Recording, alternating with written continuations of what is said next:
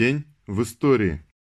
26 июня 1868 года родился Мартин Андерсон Нексё, известный датский писатель-коммунист, один из основателей Коммунистической партии Дании.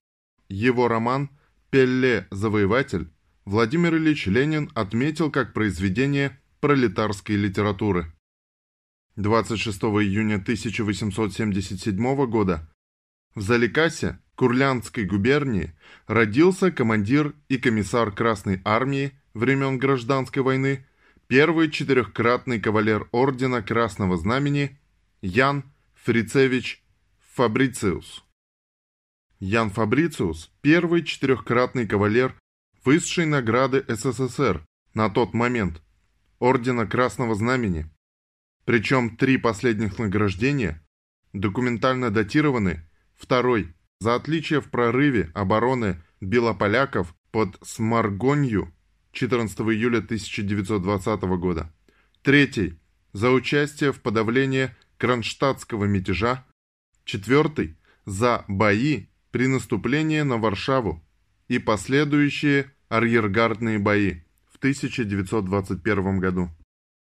В этот же день 1908 года родился Сальвадор Альенде, чилийский государственный и политический деятель, социалист, президент Чили с 3 ноября 1970 года до своей гибели 11 сентября 1973 года в результате военного переворота. Лауреат Международной Ленинской премии за укрепление мира между народами. 26 июня 1917 года в газете «Солдатская правда» опубликована статья Сталина «Вчера и сегодня. Кризис революции». Цитата. «Развитие нашей революции вступило в полосу кризиса. Политика соглашений с буржуазией, политика лавирования между революцией и контрреволюцией становится явно несостоятельной.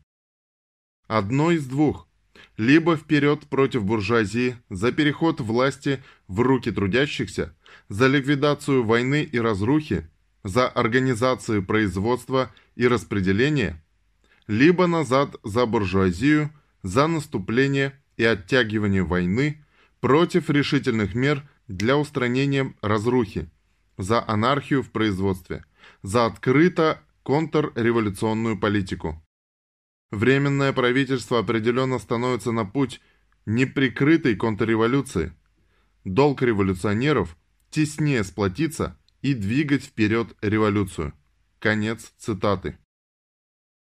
В этот же день 1925 года родился Павел Иванович Беляев, советский космонавт, герой Советского Союза, командир космического корабля «Спутника» «Восход-2», с борта которого – 18 марта 1965 года космонавт Леонов совершил первый в мире выход в открытое космическое пространство. В этот же день 1930 года начал работу 16-й съезд ВКПБ, вошедший в историю как съезд развернутого наступления социализма по всему фронту – он дал установку на форсирование темпов создания материально-технической базы социализма, на ликвидацию всех капиталистических элементов в стране. 26 июня 1940 года в связи с начавшейся Второй мировой войны и напряженной международной обстановкой указом Президиума Верховного Совета СССР в стране введены 8-часовой рабочий день семидневная рабочая неделя, шесть рабочих и один выходной, и уголовная ответственность за опоздание на работу более 21 минуты. Речь идет об указе Президиума Верховного Совета СССР от 26.06.1940 о переходе на 8-часовой рабочий день на 7-дневную рабочую неделю и о запрещении самовольного ухода рабочих и служащих с предприятий и учреждений. Сегодня же этот указ преподносится так. В 1940 году в СССР были отменены выходные дни на предприятиях. В этот же день 1946 года родился Геннадий Андреевич Зюганов, председатель ЦК КПРФ, председатель Совета СКП КПСС, руководитель фракции КПРФ в Госдуме.